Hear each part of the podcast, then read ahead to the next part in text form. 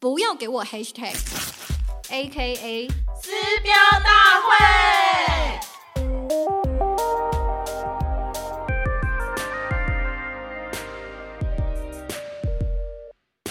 Hello，大家好，欢迎来到不要给我 hashtag A K A 撕标大会，我还是 Vel A K A 东区社畜 A K A 标签拥抱者。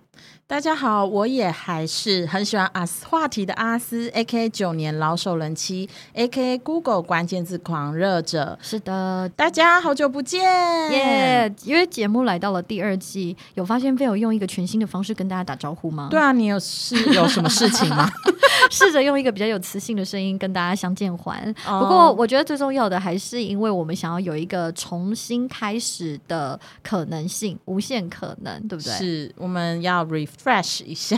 哎，我觉得在讲第二季之前，我们可以先 refresh 一下我们第一季做了些什么。哦。OK，我们第一季的话，其实我们访问了六位就是很有趣的呃受访受访者，是，然后他分别就是就是跟我们一起讨论六个标签，嗯，那就是有中央空调，然后还有肉食女、认真磨人，跟你是彭佳慧，哎，还有我们的网红夫妻跟第六集的人间仙姑。是你在录了这六集，你有最喜欢的一集吗？我我我觉得没有所谓的好跟坏，但是我们有没有特别特别有感触的一集？呃，我自己也蛮喜欢《认真磨人》这一集的，嗯嗯因为其实听众有跟我们分享，就是《认真磨人》在他们在这一集访问过后以后变得非常立体，就是就会觉得说哇天啊，怎么会有人可以认真成这样？而且好像也看到就是认真磨人他背后的心理状态跟纠结，好像嗯稍稍可以同理他认真的状态，这样对，是对所以我觉得这一集从他，而且他真的很认真的回答我们所有问题，然后他认真的状态也都是是真的，很 real，所以很有趣。对，我觉得这一集最令人印象深刻，就是我们终于让观众感受到我们所感受到的不可思议。因为就是我们那位认真磨人的朋友，他真的认真到我们常常会惊呼到后退三步。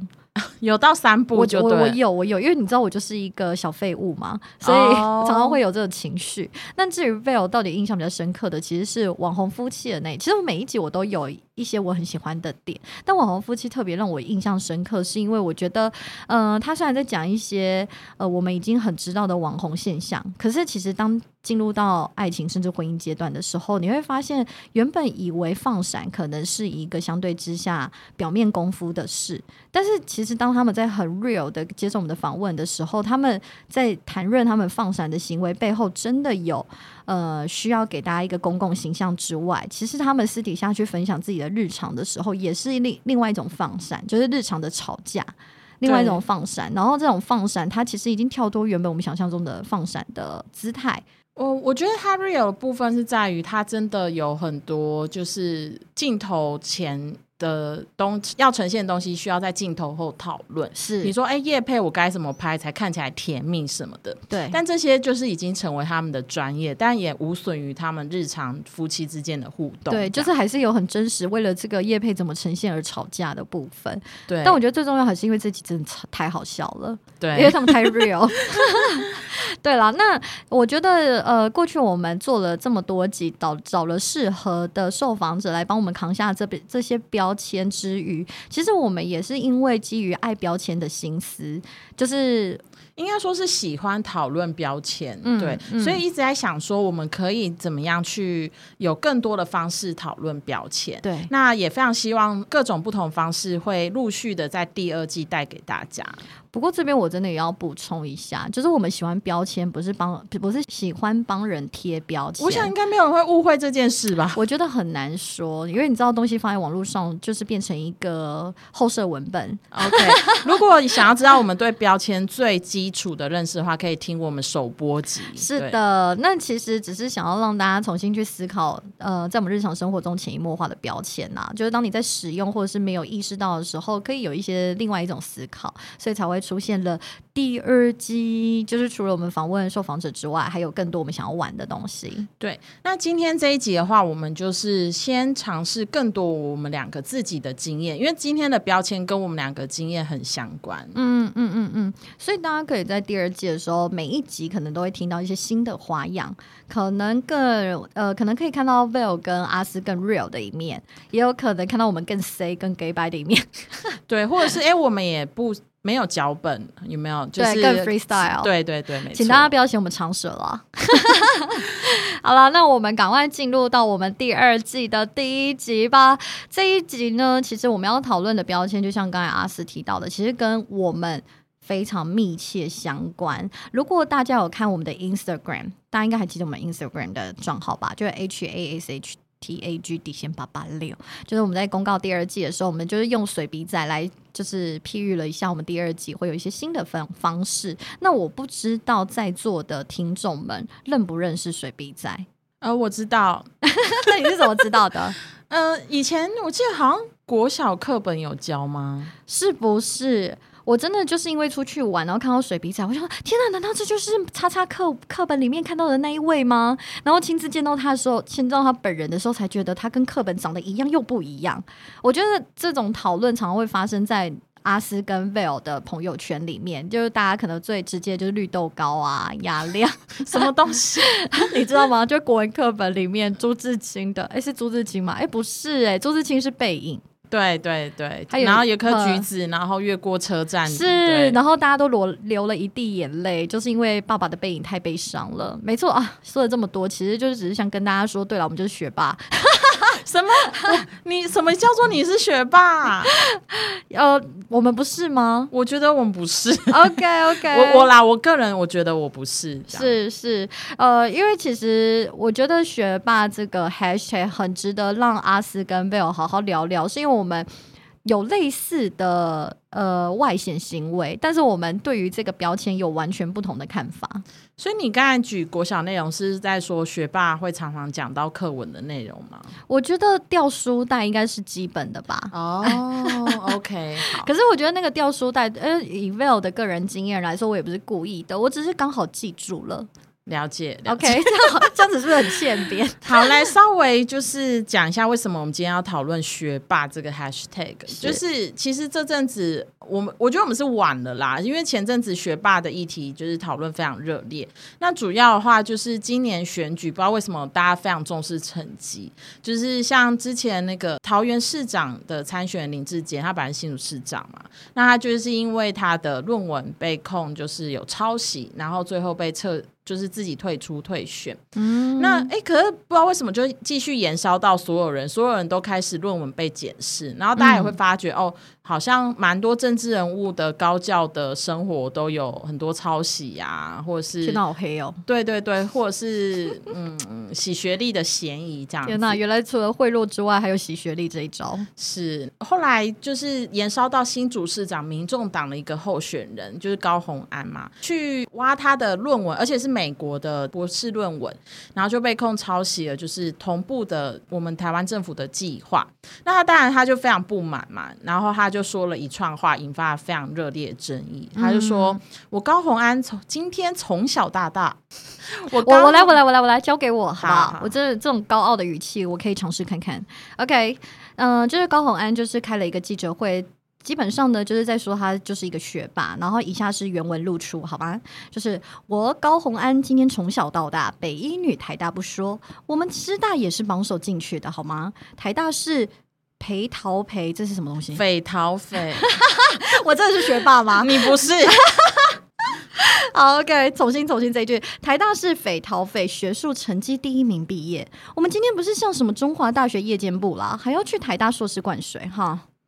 对，那我跟你说，他那一天的语气并不是像你这么酸，他是很生气的。OK，对对对，愤怒，对，还要去台大硕士灌水。就是那种很生气的语气，懂？因为他觉得他自己的学历被贬低，或者是被被人误以为是造假，但他其实就是真实的第一名毕业，然后所所有的大学或文凭都是明星学校，对吧？是，我觉得他是急了，就是他太想要证明，哎，我你凭什么拿我来跟别人比？可是他就是让人非常生气，就是因为他讲中华大学夜间部，就是在讲林志坚的学历嘛。他后来到台大国发所，台大硕士灌水，那当然的话就。是我们也不会去否定她是北女台大，但是这种语句的排列就让人觉得非常的高傲。是因为其实你等于就是把北女台大跟中华大学夜间部做了一个很鲜明的比较，然后这个比较是让人觉得好像不用脑袋也不用比，就知道这个之间的落差有有多巨大。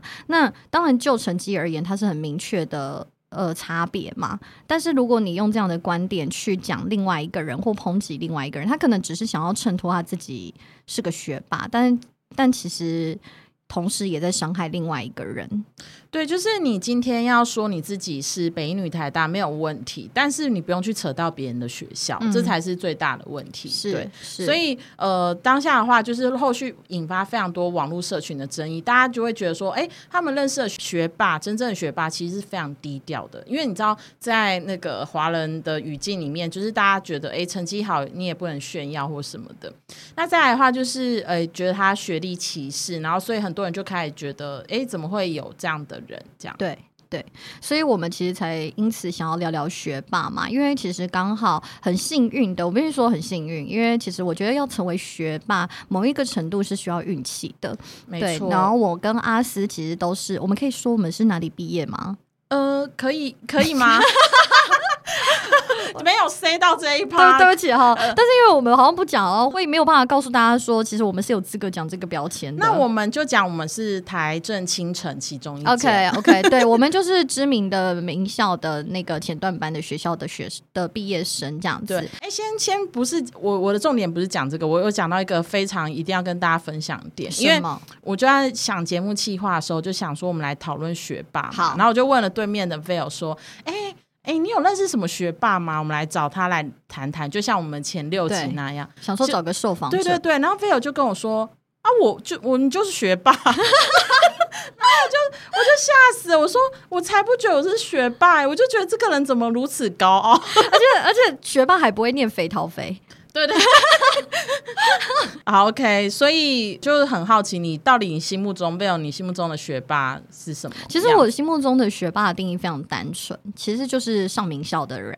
你的名校是就是成绩很好，我觉得就比较被世世俗的那个排名给绑架吧，所以我觉得台政、青交或者是一些我们知名的大学，就成绩为名的大学的毕业生，无论国内外就是学霸，因为事实上成绩真的要到某一个 come 你才能真的进去那所学校。了解了解，那我的定义的话，因为我从来都不会觉得我自己是学霸。对，因为我觉得，我觉得小时候成绩好，呃，我不知道我这样是不是一种变相歧视，但就是因为我。本身是活在比较乡下的地方嘛，不要这样说的，好像我不是一样。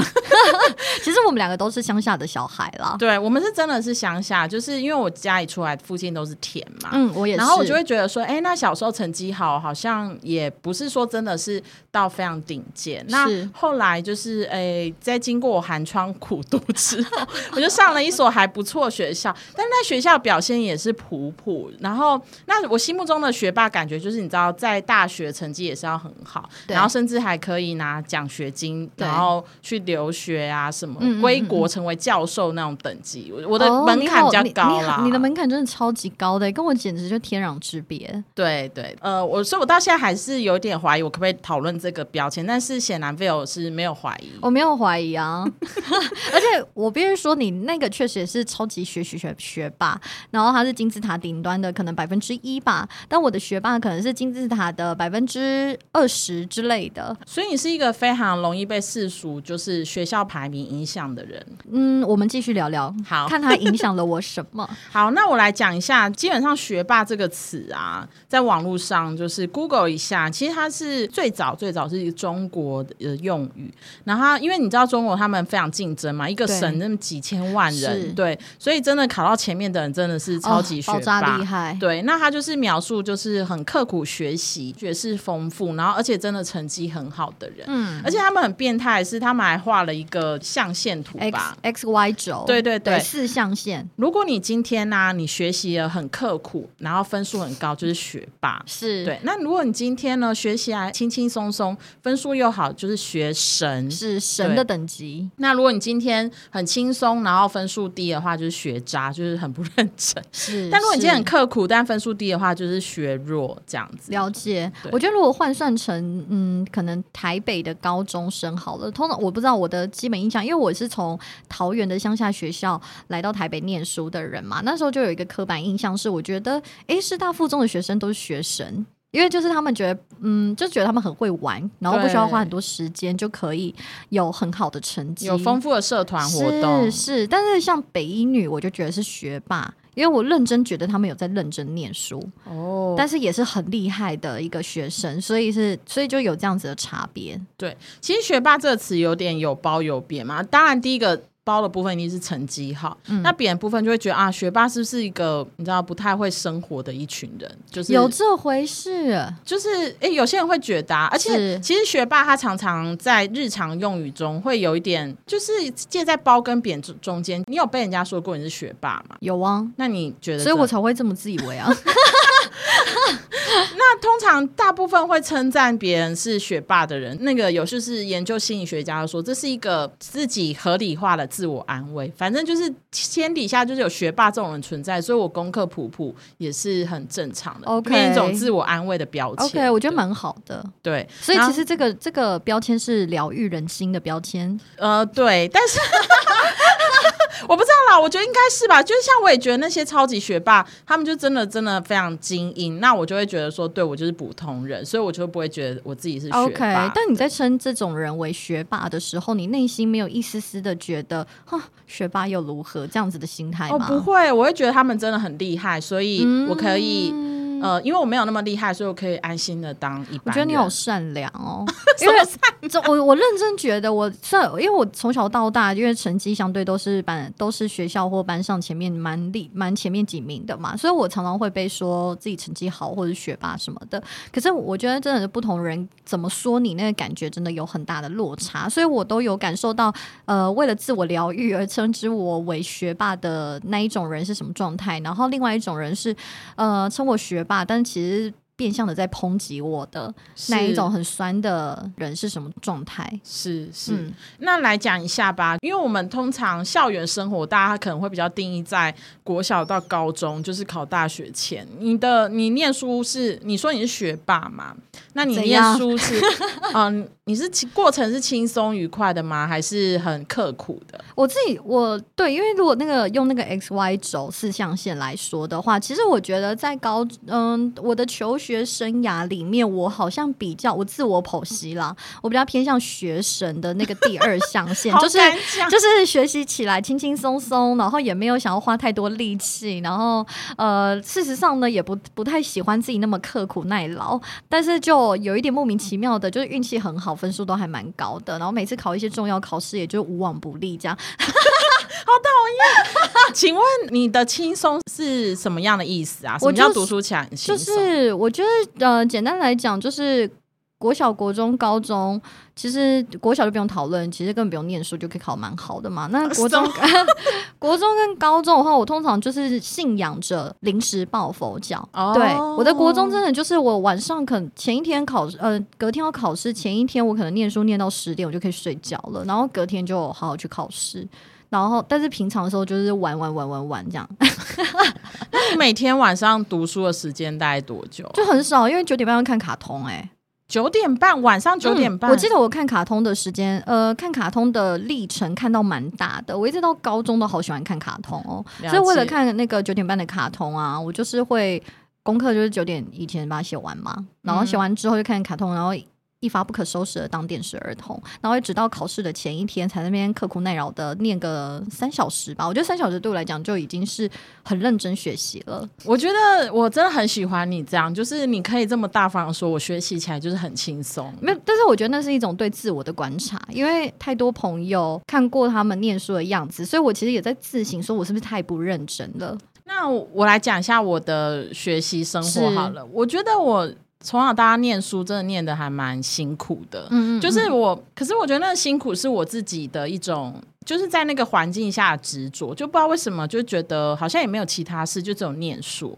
所以其实我国中的开始，国中记得一年级开始我就读到就真的是读书读到凌晨十二点。天哪！对我小时候真的是睡眠很充足的小孩，我没有想象，没有办法想象我十二点还在念书、哎，对，因为那时候国一进去好像成绩就呃不像国小一定是前三名嘛那国一进去好像诶一开第一场十几名之类，就觉得诶好像有点差，就认真一点。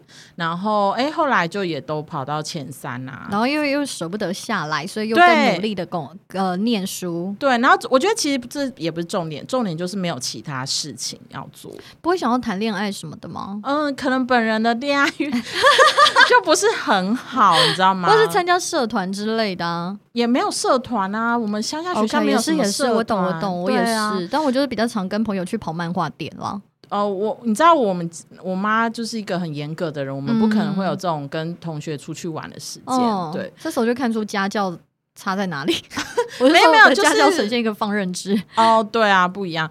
那到高中比较夸张，我高中常常读到两三点。天对！，然后我更夸张的是，因为我们家就是刚才有说很乡下嘛，所以到了我们学校的话，就是公车的话只有早上一班跟下午一班，早上那一班是五点半。嗯嗯嗯，所以我有时候会读到三点，然后五点起来去搭公车去学校，就很夸张。对，我觉得好夸张哦。所以我这样算学霸吗？我我还觉得我比较学弱。没有，你是学霸，因为学霸的定义就是刻苦耐劳的念书，然后念到分数很高的学校。对，所以我会觉得我们的经验的话，虽然我跟 Vail 都算成绩不错，嗯但是我们的校园我们考到同一所大学，同一个系。对对对，我们的经验的话，可是却体现了两种不同的学霸生生活吧。他比较学神的部分，这样对对因为我我真的好难想象，在大呃，其实就连大学我都没有为了念书而超过十二点。对，就是这件事情，我好像之前是没有办法想象自己超过十二点还不睡觉的状态，但现在工作之后，就是你知道现世报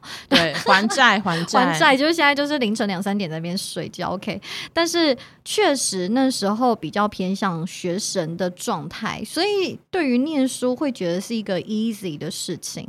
对，那所以我对于大家称我为学霸什么的，我就会觉得，诶，嗯，好像是哦的感觉，学霸在校园有什么好处吗？超级多的、啊，你不觉得吗？嗯，我我觉得还好哎、呃你有什么愉快的经验？我觉得很经典的是，呃，老师跟同学都会特别喜欢成绩好的学生。哦，对，就是我在班上的人缘有点类似风云人物，就是虽然说不是那种呃大名大放带领大家去做什么事的人，但是大家就会什么选班长啊，或者是参加比赛啊，就是一定都会举哎那个 Val，哎那个 Val 这样子。是好像因为成绩好而获得很多其他机会，是，然后你下了课之后，大家也会跑过来跟你玩游戏，哦就聊天之类的。是是对，就是嗯，然后同学们也会给你无尽的赞美，什么赞美？就例如什么长得漂亮啊，然后什么 为什么有长得漂亮这个词出现？长得漂亮跟成绩有关吗？没有，我跟你说，这时候大家都好浮夸哦，然后说怎么他们就会这边夸奖我说怎么可以长得漂亮又成绩很好，类似这样把我搞得就是心花怒放的。我觉得现在所有听众一定很想知道你长怎么样。但是其实小时候也因为这样，我好像被男同学暗恋的机会也蛮多的，真的所以嗯，所以我就觉得说，哎、国高中生的呃，高中生因为我读女校，所以先不算。国中的国小跟国中，我真的收到了非常多男同学的爱慕之情。然后我个人认为他们大概就是蒙蔽双眼，只是认为我很会念书这样。呃，念书好像就是有一种上了妆一样，就化了妆一样的，有一种打了。美肌滤镜，可能大家都觉得特别美，我不知道。天啊，好羡慕啊，因为我没有这个经验。有了，我觉得我的异性缘不错什么的，但可能本身长相并不如 Val 那么美若天仙。那里对，但是我我确实觉得会人缘不错，因为你成绩好，然后可能大家就会想要接近你或什么的。对，嗯，他们也不是想要你教他功课哦，我觉得莫名其妙像磁铁一样的，就是想靠近你跟你聊天。我觉得你所有人生的桃花运都用在那时候。对，我觉得，我觉得我的国高中就是我学生时期是我的黄金年代。嗯，难怪你这么就是放不下学霸这个词。我没有放不下，我只是欣然接受。好，那要不要来讲一下你最后高中考哪一间学校？OK，就是我，我就刚有说是女校嘛，所以确实我就是读了北一女。哇哦，大概是全台湾第一女校。对，但是那时候真的很荒谬，因为我其实本来没有想要考，因为我在桃园的乡下学校。我我这样说乡下，大家可能会觉得说应该也不怎么乡下，可能什么大溪呀、可能就是一些大家听过的城市，对，嗯但是不知道它有多乡下。但我要告诉大家说，它真的很乡下，原因是因为我是创校以来第一个考上北一女的学生，所以国中吗？对，哦所以你知道那个国中就是非常乡下，我我从家家门出来，真的四四面都是田水田，然后呃要骑那种三十分钟的脚踏车才能到我的国中学校念书。那当你考上北一女的时候，全校老师跟同学都保持着一种。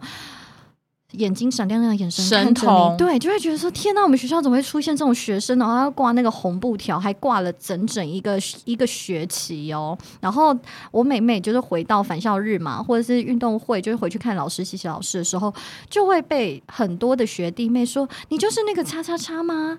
我就想说，为什么大家都认识我？原来因为老师们都会在他们的课程当中以我为范例，告诉大家说：“你们看那个叉叉叉，他也是乡下贫穷孩子，然后结果就靠了自己的努力，也能考上北英女，所以你们也可以的。”你变成一个好榜样，是我变成一个就是全校师生都认识的人物，所以大家就会知道说我是叉叉叉的时候，就说学姐，就会用这种就是崇拜的语气。对，然后我说我真的没有那么厉害，这样子，我内心知道啦，但我还是心花怒 我内心心我还，但我的表面还是心花怒放的接受大家的赞美。你们学校还甚至挂红布条庆祝某某某，然后考上北音。对我觉得这是一个人生很大的成就、哎，是啊，所以我其实呃，一方面有点心虚，二方面是也谢谢学校这么的呃喜欢我啦。我觉得讲到成绩好，真的有很多各种机会。其实想想，好像对其他同学不是很公平。是就是啊，像我有参加过，就是我几乎什么比赛都参加过，什么字音字形啊，然后什么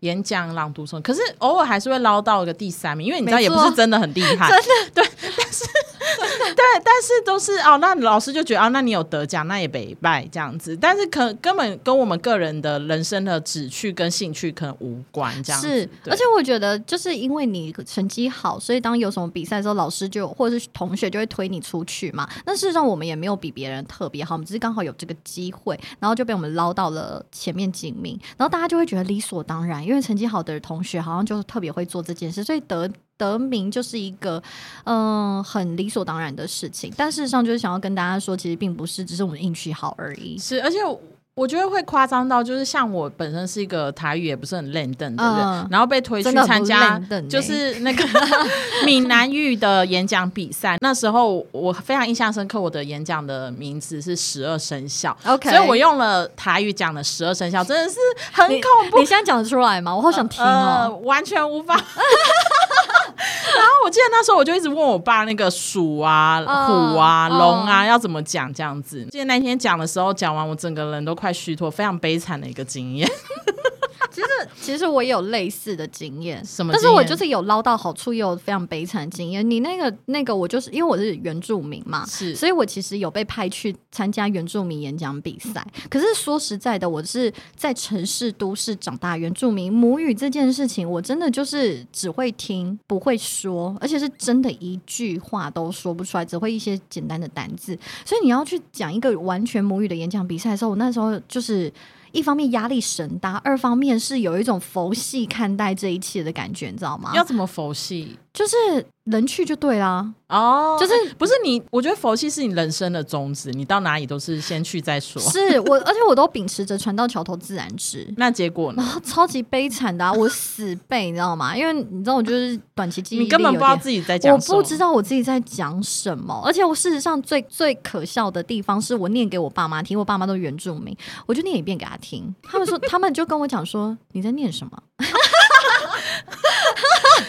然后但是我跟你讲，我就是厚着脸皮去用这样子死背的东西，因为我爸妈他们也不知道我要。怎么念，因为他们比较不是那种正规演讲比赛就可以全部母语的爸妈，所以他们也不太能纠正我，就是他们纠正不了，然后所以他们就常常我就跟他说我的中文稿是这样，你可以帮我翻成原住民语吗？他说是那个我是 veil 这句话要怎么翻？他们会问我，我就说我又不知道才问你。原住民语有很多词汇是以前没有的啊，所以现在也没有。对，是是，像扫地机器人这种就没有。对，类似这样，所以我就硬着头皮去，然后我妈还陪我去，然后我就穿着一身全副武装的原住民服饰站上台。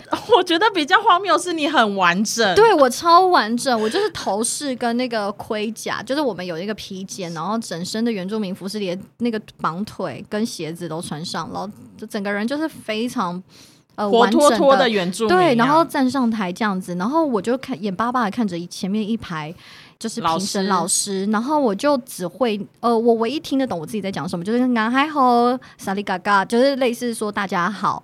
这样子的概念，然后后面一一大串我都不知道自己在念什么，但我就是眼睛放空的看着评审老师，然后呢？然后我就默默的下台嘛，然后我就问妈说：“哎、你有听到我在讲什么吗？”她说：“当然没有啊。”我说：“那没关系，那我们回家吧。”那结果结果当然没有得奖啊！哦我相信评审老师一定一头雾水啊。可是，但这件事情我又拒绝不了。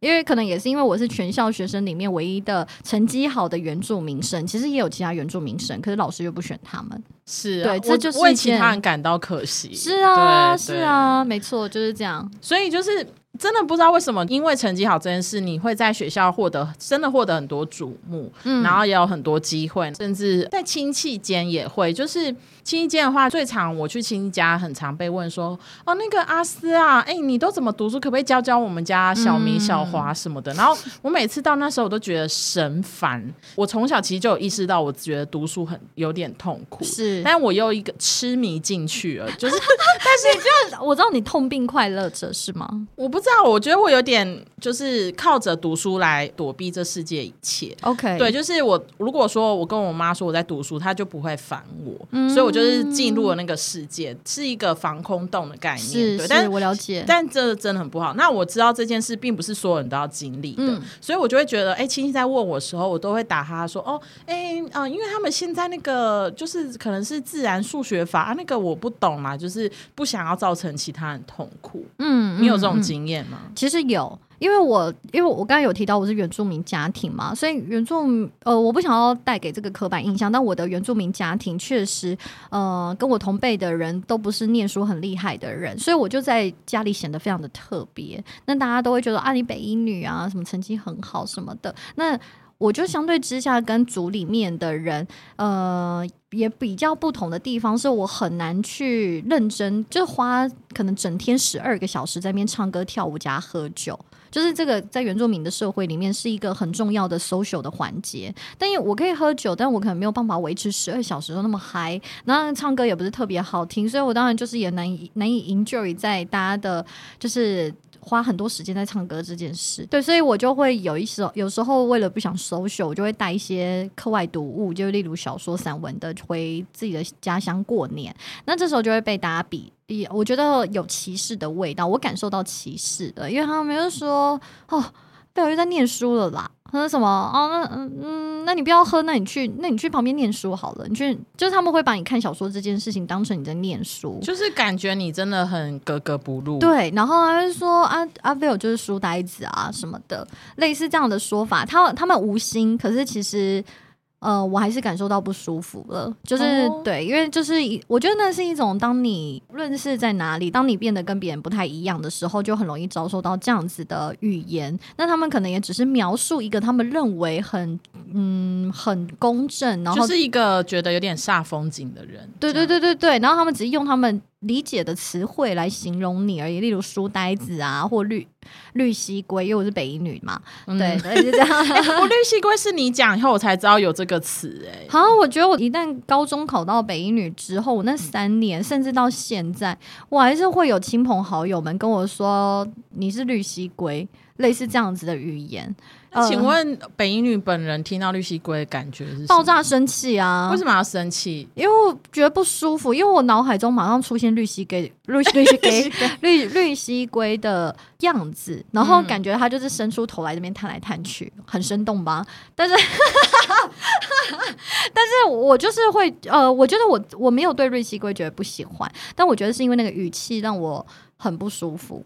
哦，对就是哦，我觉得这就是标签的威力，他用几个字把你跟他们之间隔开。是，对，所以其实就算学霸占尽了所有资源，还是有可能在不同的场合有一种被霸凌的感觉。嗯，对，真的，那讲到就是我自己很有体会，是为什么台湾会包含今年选举都一直在讲一些学霸的议题，其实就是因为我们其实是蛮成绩主义至上的一个社会。我觉得现在一定有比较好。那在以前联考的时代，这件事应该是更执着，因为我到现在还是会有听到一些老老男人在那边讲说：“哦，我联考成绩几分？”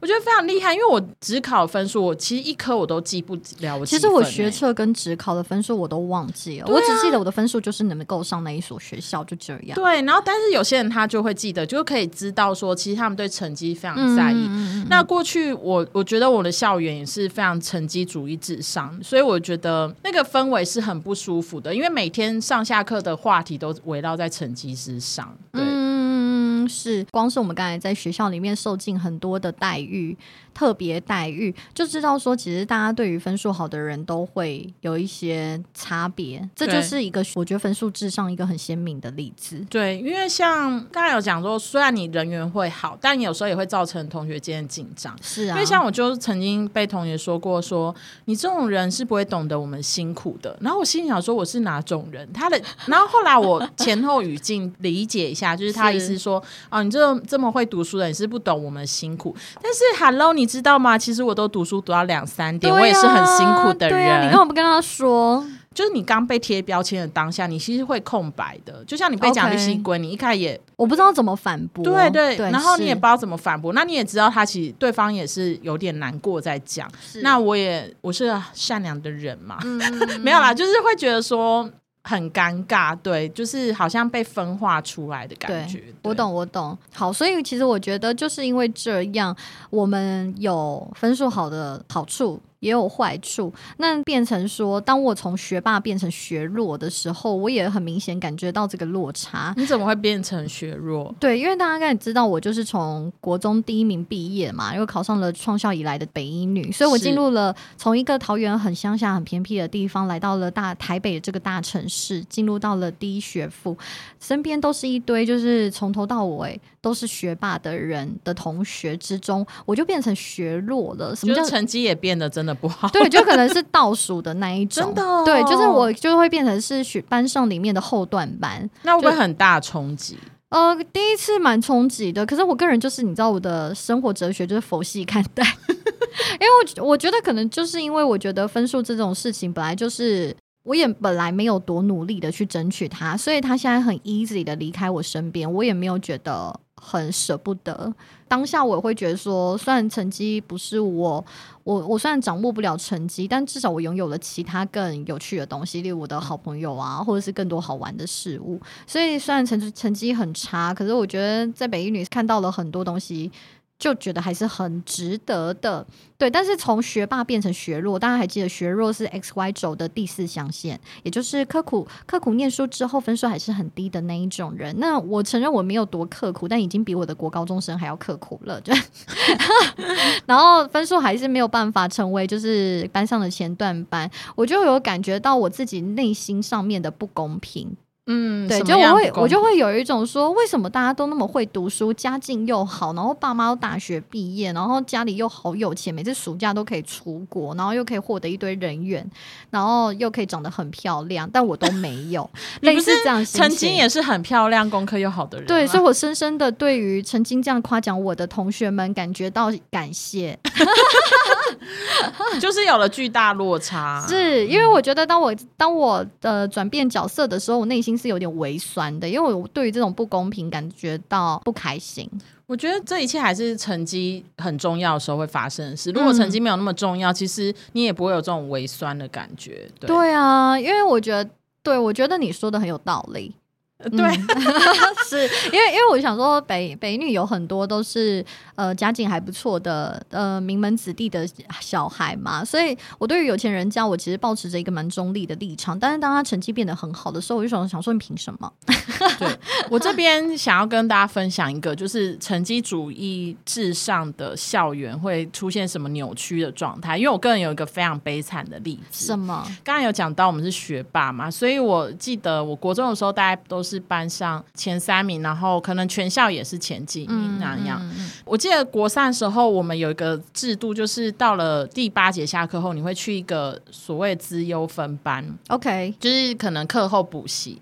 对，后来去了资优分班之后，我们就会遇到别的老师嘛。那时候就如同我说，我都读到凌晨，所以我其实上课也都蛮累的。那就在上课的时候，我就有时候会头拖着手上课。你你们知道吗？就是什么叫拖着手上？就是用手拖着头，然后看老师这样，就是一副百无聊赖的样子。呃，并不是真的是真的很想睡。对对对。然后后来我们班导师他就是有一天他就突然，我真的不知道从哪一个 moment 开始，他就突然说：“阿斯。”你过来坐这，那所谓的这就是我们班上有一个处罚，就是的位置，那个位置就在讲台旁边，好可怕，有一个位置要吃粉笔灰，对，吃粉笔灰，而且你跟所有的同学都是隔离的。哦，然后那个位置通常都是班上很爱作乱，然后什么的人才会坐到那个位置。对我来说，我那时候可能自尊很高，我觉得我是一个成绩不错，然后品性什么也都 OK 的人，既然要我坐在那，然后我就问老师说为什么这样子，然后老师说你自己要知道啊，就是他也不跟我直接。接讲原因，记得我就是哭着跑到走廊上，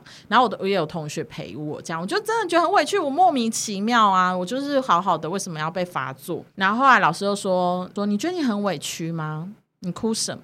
你知道你现在上课态度很差吗？你都用手托着头上课。我想说，用手托着头上课是多大天大的对二级？而且怎样？成绩不好的学生拖着手上课就是睡觉，然后成绩好的人拖着手上课就是骄傲吗？对对对对，就怎样都不对。然后他就说：“你知道你进去了自由分班以后，你的人就变了吗？”那我想说，是你针对我吧？我不觉得我有变，是他的眼光变了吧？对，后续我就被罚坐到那。你知道很尴尬，是每一个老师进来都会说：“哎，你怎么会在这？”就是因为你平常每一个老师都会就开始问候一下你。对，但是我们班导最可怕的地方，他就还会跟你分话，他会说：“你知道某某什么地老师，他也觉得你变了吗？”然后，可是重点是我跟那个地老师超好，好可怕！对，天哪！接下来就是他会跟本来就是没有到自由分班的同学说：“哦，我跟你讲啦，像阿斯他们那些哦，他们都没有真的很厉害啦，你们一定考试努力，你们也会往前。”就很扭曲啊！就是我今天反而因为成绩好被老师，就是我真的觉得我被他霸凌了。他就是我觉得是，他就是针对我，然后他而且他要用我的例子告诉大家，其实他是可以惩罚自由班的人，而且自由班人也没多厉害，这样子。我就。觉得很莫名其妙，对。但我个人觉得千错万错，就是那个位置为什么会存在？哦，就是他惩罚其实，他权力的象征啊！我可以指定专啊，就是这这个机制也是非常的变态，因为它就变成一个霸凌的工具嘛。那但确实成绩，他就是用你成绩好的这个特质，然后来实行他各种分化，还有自以为是鼓励其他学生的手段，但其实是在欺负你，还有惩罚我，因为他觉得我可能不够顺从，就是上课态度不好什么之，就是很莫名其妙。可是我觉得这一切。如果你回想你各种莫名其妙老师，通常都跟成绩有关。那些老师通常对成绩都很执着，这样。OK OK，好有趣，好。但我觉得成绩这件事情，大家可能会觉得只停留在学校生活，但事实上，我觉得学霸这个标签也影响 Will 在进入职场之后的一些状况。对，那我先随便举例好了，因为我觉得不知道为什么进入职场，大家会让自己的高中或者是大学被其他同事知道吗？不太，我不太会主动对不对？但是我不知道为什么，反正我的东西，我的资料就是泄露出去，让我的其他我不太熟的同事知道，那大家就会借此说啊，Will 是学霸，这件事情交给他没问题啊，好奇怪哦。然后我一方面觉得，嗯，我觉得学霸对我来讲其实是比较偏正面的词汇，虽然它是一个标签，可是我确实他也是同意我是一个聪明的人嘛。所以我对，所以我就会觉得，对我一方面我有点开心，你把我挂上挂上了这个标签，但二方面是不是我挂上这个标签之后，我就是要照单全收你所有交给我的事、欸？就是它变成同同事之间一个逃避责任跟推工作的一种说法。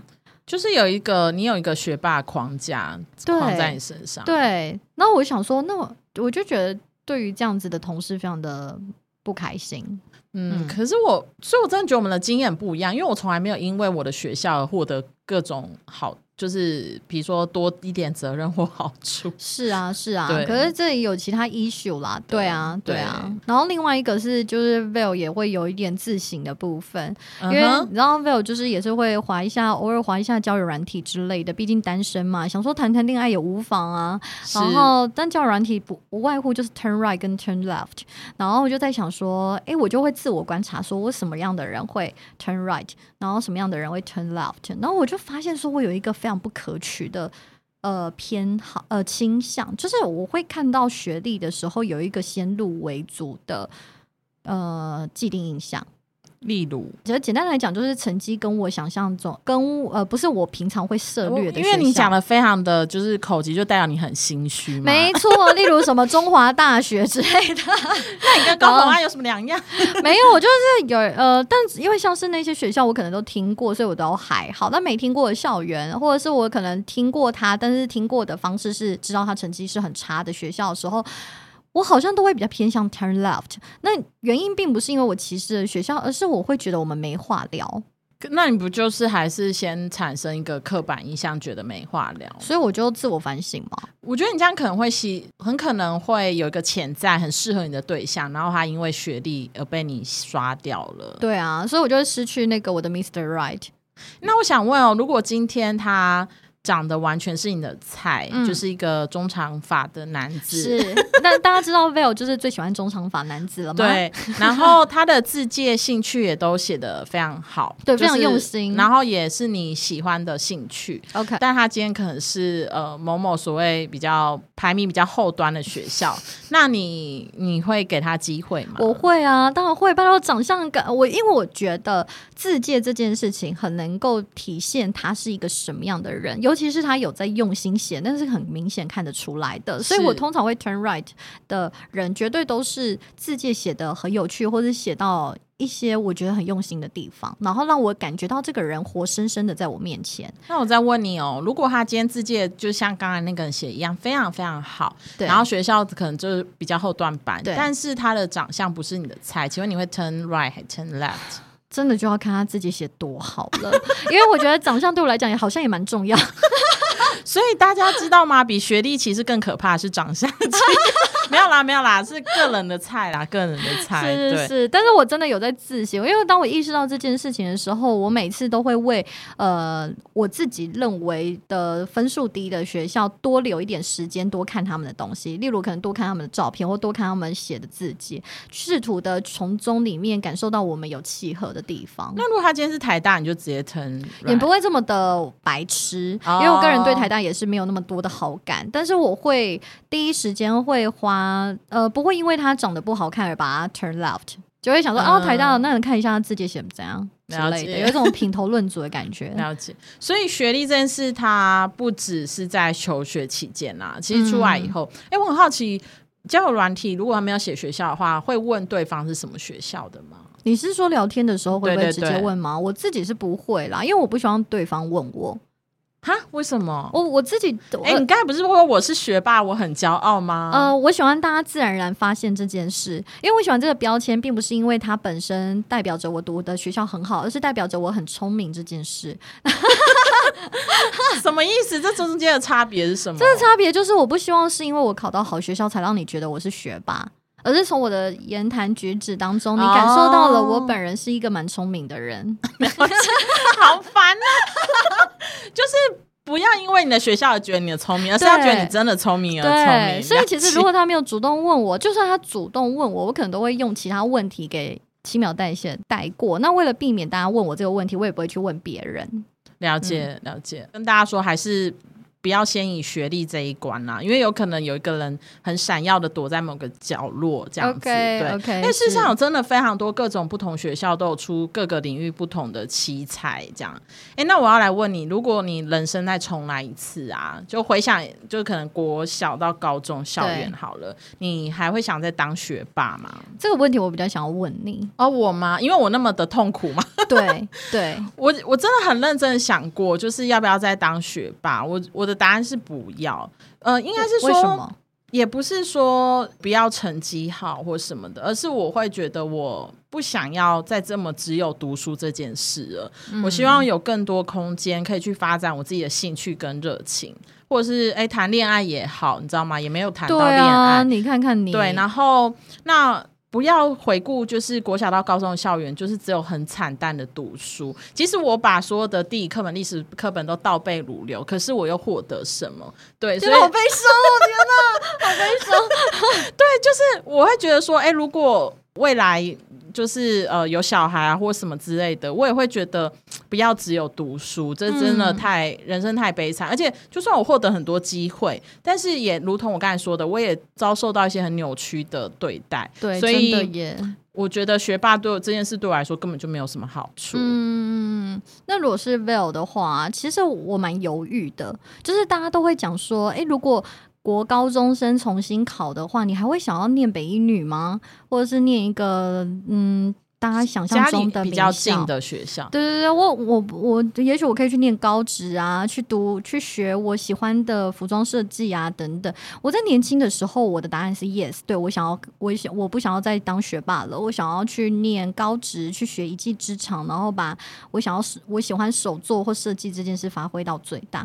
但我现在就是长大了，然后经历了这么多年，然后享受了非常多学霸的好处，当然坏处也很多，可是。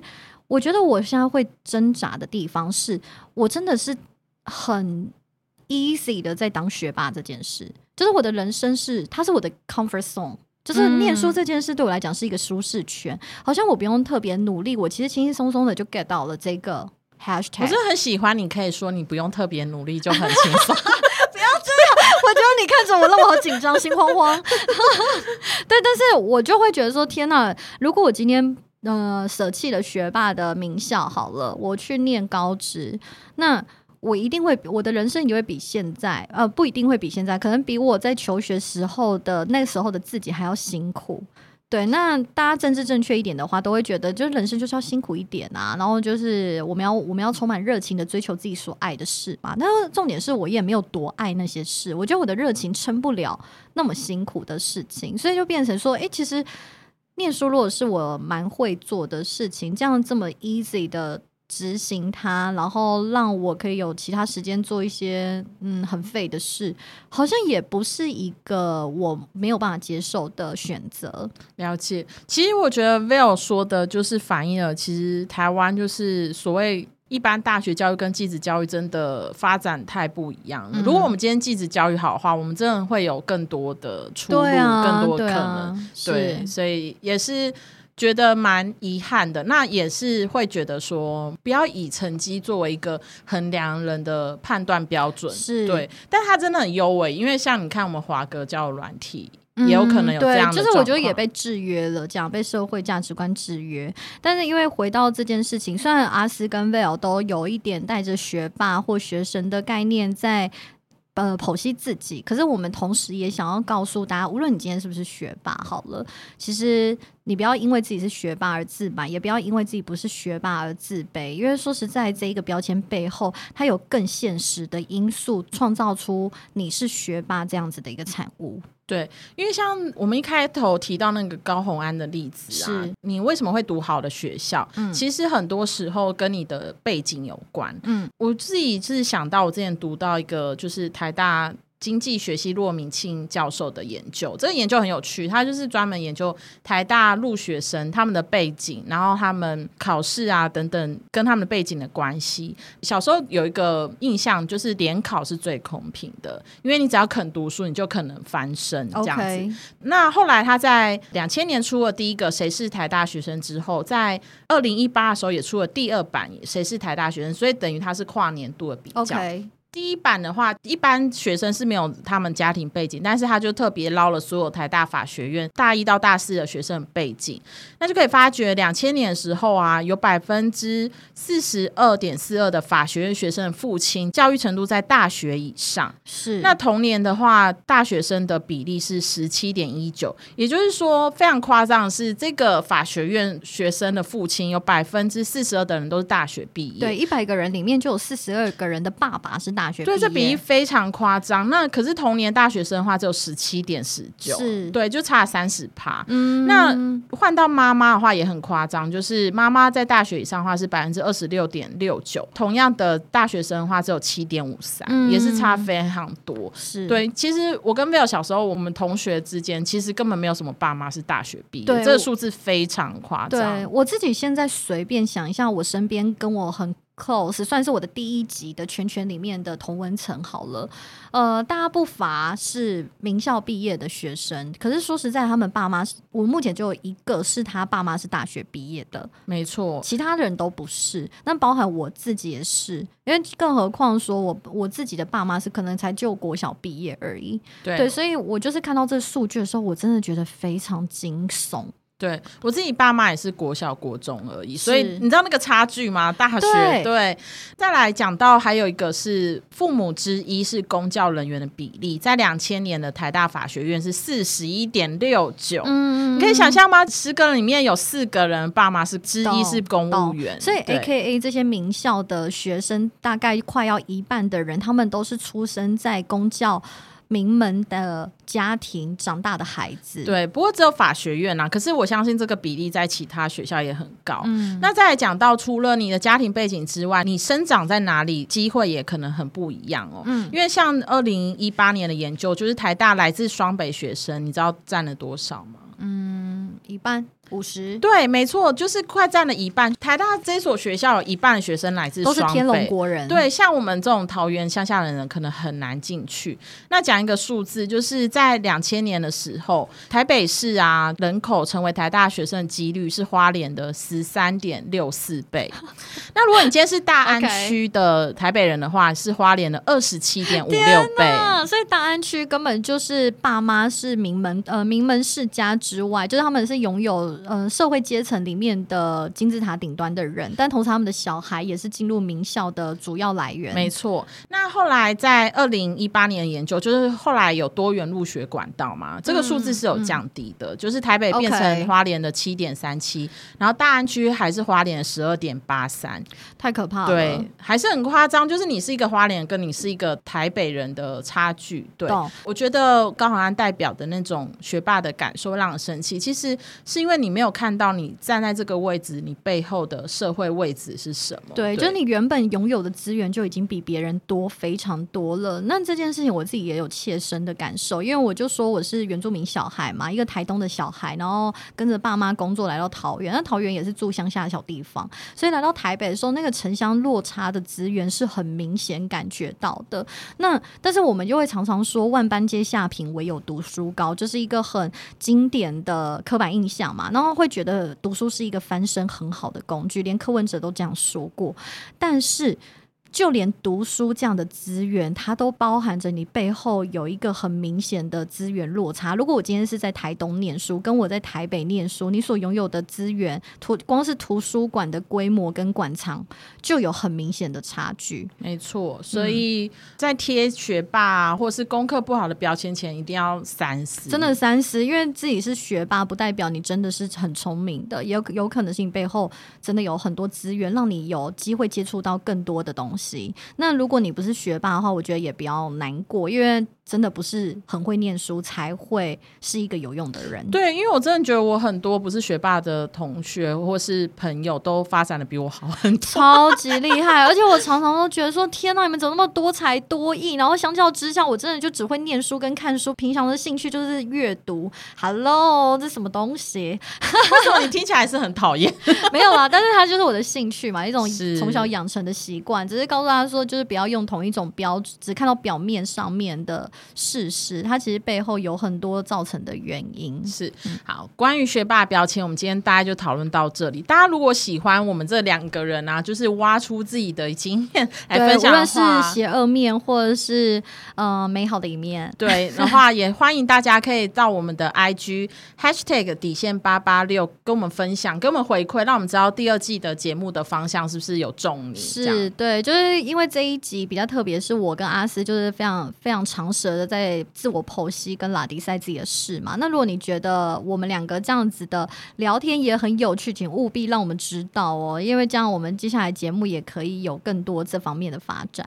了解，那你自己有没有什么一些关于学霸或是惨淡校园生活经验的话，欢迎私讯我们。我们有一个关于网友私讯的新单元，网友来私 #hashtag 网友来来私私是私讯的私，但同时也是私标的私。没错，我觉得大家应该生活中会常常听到一些 #hashtag 或是一些标签，那你觉得很有趣的话，就是投稿给我们，拜托拜托，让我们就是可以知道说哦。原来还有那么多的 hashtag 跟经验可以跟大家分享。那如果大家投稿的话，我们可能会在 IG 的线动啊，或是节目上分享。没错，谢谢大家。今天我们不要给我 hashtag AKA 死标大会的第二季第一集就到这里为止。我是 Val AKA 东区社畜，我是阿斯 AKA 九年老手人妻。我们下个月见喽！See you，See you。